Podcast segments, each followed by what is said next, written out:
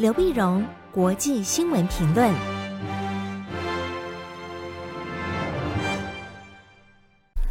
各位听众朋友，大家好，我是台北东吴大学政治系教授刘碧荣，今天为您回顾上礼拜重要的国际新闻呢。第一个，我们先看英国女王伊丽莎白二世的国葬。在九月十九号礼拜一的时候呢，英国为女王伊丽莎白二世举行了国葬，呃，吸引了全球的一个瞩目啊。也看在电视上或各种画面上可以看到他们这个呃庄严肃穆的丧礼仪式。啊，华丽的服饰，皇家的礼仪，啊，都让人觉得，嗯，不管是好奇，不管是尊敬，不管是缅怀，呃，怀念，那都很都会注意看到这个新闻。这就是想起，嗯，英国女英国女王啊，那么生前最喜欢讲的一句话，她说：“她会被看到，她才会被相信啊，因为她生前穿的衣服永远都非常的鲜艳，从她的服饰、她的服装啊、她的帽子啊，老远就看到哦，女王来了。”女王是刻意的定的这样一个人设，她说我要被看到，被相信，啊，那她的整个丧礼一样也是被看到、被相信，这也但是也证明了女王是非常受到爱戴的一个英国的君主啊，不管是英国的臣民，或者是其些其他的全世界其他的国家都觉得，哎，这是个老太太，她非常值得尊敬。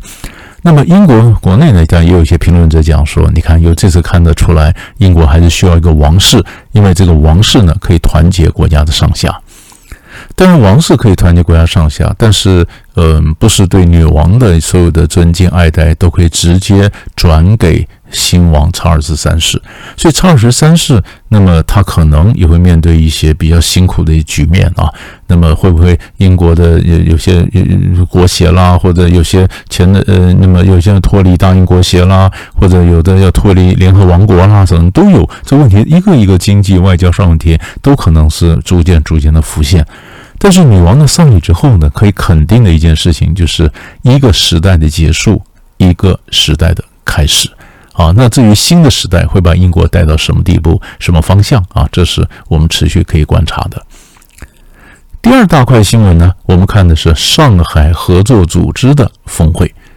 在上礼拜，呃，上礼拜呢，九月十五号、十六号，那么上海合作组织第二十二届峰会在乌兹别克的萨马尔罕举行。那么这个引起大家注意的就是，这是一个没有西方强权参加的峰会。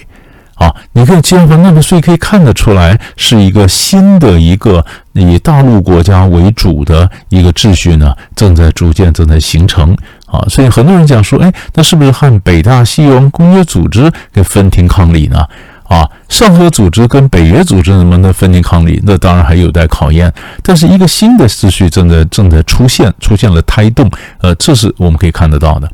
大家看的第一个看点就是，哎，在这次开会的时候呢，习近平跟普京见面，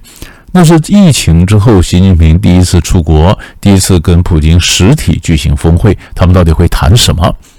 会谈什么？本来呢，大家是猜说，嗯，这次因为俄罗斯在乌克兰的战事啊节节失利，会不会普京呢在利用的场合，那么要求中国说你要支持我在乌克兰的战争啊？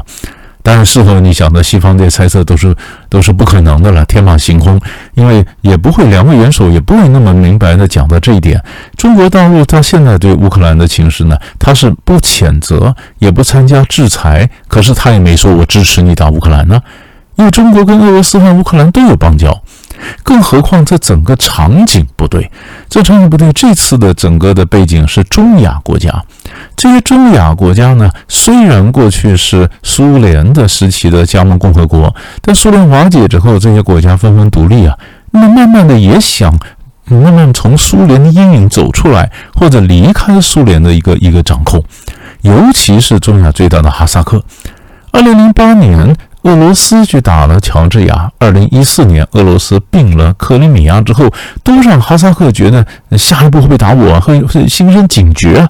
虽然过去人家讲到说，一般谈到说俄罗斯最亲近的盟国哈，那么那么西边是白俄罗斯，东边是中国，南边是哈萨克。其实哈萨克跟俄罗斯中间已经有有一点有一点猜忌，也渐行渐远。所以哈萨克在俄罗斯打乌克兰这个事情上呢，他并没有支持俄罗斯打乌克兰呢，他也没有支持俄罗斯给你经济援助，帮助你对抗西方的经济制裁，没有啊。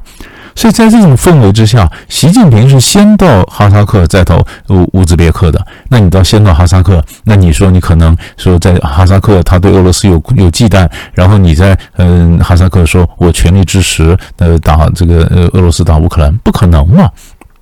普京他也知道，所以普京后来他也讲说，他说我我明白中国对乌克兰问题的一个疑问题哈，也就有疑问和疑很焦虑哈，他的关切。晓得中国这个关切，事实上后来普京跟莫迪会谈的时候，莫迪也跟他讲，他说现在不是战争的时候，现在是和平的时候啊，走向和平啊。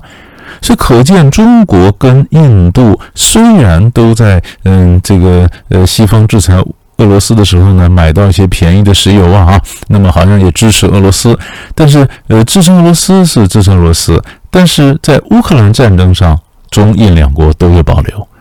都有保留，都有保留，所以俄罗斯才会讲说，他会尽早结束那么乌克兰的这个军事行动嘛？啊，这是这是这一块。另外，我们也看到上合组织呢，它也增加了它的新的成员，这是增加了伊朗，而且增加了七个对半对话伙伴国。你可以看到整个组织逐渐逐渐往中东移动，越来越多的中东国家加入，所以它可能是一个呃中亚的区域组织。现在它的组织范围不断的扩大。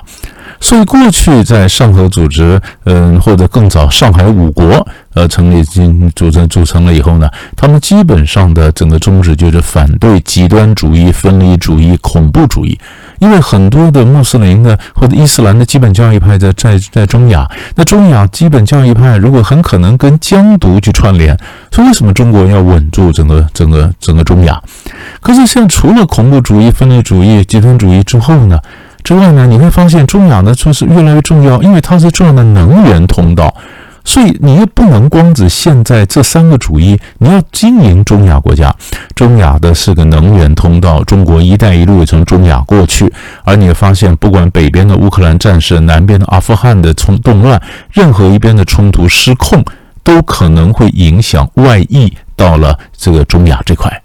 是吧？而且更何况，中亚这边有三个组织，除了我们讲说上海合作组织之外，它还有俄罗斯的呃集体安全合作、集体安全条约组织和土耳其所推动的这个突厥国家组织。所以，不管是俄罗斯，不管是呃呃是俄国人、中国人、突厥人都想抢这块，都想抢这块。所以，所以慢慢的这块越来越重要，然后它开始扩大，扩大以后，它的任务也改变了。刚才萨马尔罕他那么呃我呃那么开完会之后，萨马尔罕宣言谈到了粮食安全、国际能国际能源安全啊、气候变化、供应链安全，所以不全是几个恐怖主义什么，而且更重要的关系的问题更多更多元。于是这里面就产生两个问题：更多元没有错，这个这个组织越来越茁壮，可是茁茁壮之后，你会发现人越来越多，人越多，矛盾越来越多。所以你可以看到伊朗进来，但是跟伊朗有矛盾的沙乌地阿拉伯也是对话伙伴国。你看到印度在里面，巴基斯坦也在里面。不要讲这个国家，光是中亚这国家，他们本身也有边界冲突啊。然后冲突增加，利益开始矛盾化，而且也不是中国所能完全掌控的啊。这是他将来怎么发展，会发展出一个什么样的一个样貌，其实都不是谁现在能预测的，但也可以是我们观察的一个脉络。第三个新闻，我们看看乌克兰。乌克兰呢，我们虽然谈到，嗯，这个，普丁呢，他在及早结束乌克兰战事，可是他自己跟泽连斯基喊话的时候，他又讲说，嗯，不急啊，你乌克兰急什么？因为乌克兰最近频频反攻啊，反攻好像俄罗斯的很多土地由乌克兰抢回去了，光复了。乌克兰这这这一两个礼拜之内光复的土地，超过过去几个月俄罗斯所占有的土地，所以俄罗斯普丁才说，你急什么呢？啊，俄罗斯内部有急有强硬派，不断的告诉普丁说：“哎，你要动员，那我们真的好好打一场。”普丁说：“不动员，我用一半的兵力对付乌克兰就够了。你乌克兰急什么呢？”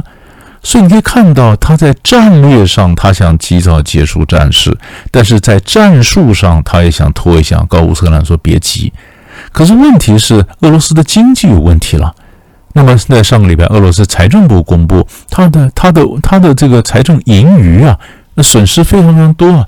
那么财财政盈余，如果在在六月六月份的时候呢，还有一点三七兆啊，可是到了八月底的时候，只剩下一三七零亿啊，一点三七兆卢布到一三七零亿几乎被抹平了，因为油价下跌，天然气也不像你想这样的卖的这么好，那这些都受到影响，都影响他的财政。那财政慢慢下来以后呢，你你你的这个打仗是要靠钱呢。然后俄罗斯本来想说，等冬天到了，它卡住天然气不输给欧洲，呃，那欧洲也就会妥协，就没有想到呢，欧洲不会妥协，因为欧洲他自己呃发现统计一下，它的其他地方拿到了替代的能源，或者说它的这个储备的这个天然气已经足以够过冬了。一旦冬天再过了，那欧洲就不会妥协了。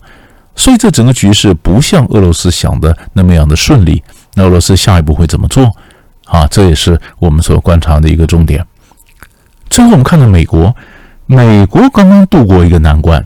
美国呢，我们上礼拜有谈到铁路工人呢，铁路运输工人本来酝酿的罢工。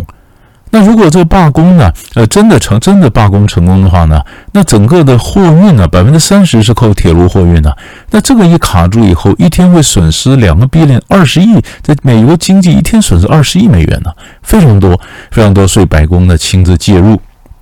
介入呢？本来政府给冷却期是到九月十六号，就上海如果冷却就不成的话，那就可能要罢工了。最后是在九月十五号，经过二十二十个小时马拉松式谈判之后呢，最后达成协议。但协议呢，就是资方同意加薪。因为铁路工人讲说，那么现在的工工作量增加，然后然后这个呃生活费不断的增也升高，你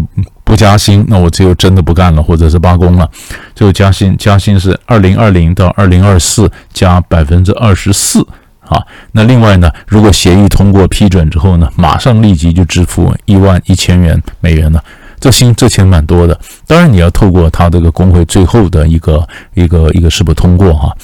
可是问题是，铁路工人结束以后，西部的码头工人还没有又要开始了。码头工人呢，在西海岸二十九个港口，两万两千名码头工人工会的合约到七月到期，但是新约呢还卡在工资和自动化。自动化，因为码头工人觉得你们资当然感觉上你们资方觉得自动化不错，但自动化当然就会牺牲，就会裁掉很多工人的工作机会嘛。可是问题是，就码头这些货运运输的这些呃作业流程来讲，自动化呢不见得非常理想。所以，所以这所以这里面就有就卡在要不要自动化，然后工资怎么谈？那这个如果没有谈成的话，那所以码头工人罢工。这一罢工呢，过去在二二零零二年和二零一四年就两度造成码头工人罢工，那不断的塞港，整个物流又卡在西部的码头，东西又进不去，所以铁路工人刚刚结束，然后又码头工人，那这个会怎么影响到美国的经济？而美国的经济如果受到影响，又怎么会呈现在他十一月的其中选举之上？所以这次环环相扣的经济和政治的问题，也值得我们持续的关注。所以，大概上个礼拜呢，几大块的新闻就为您整理分析到这里。我们下礼拜再见。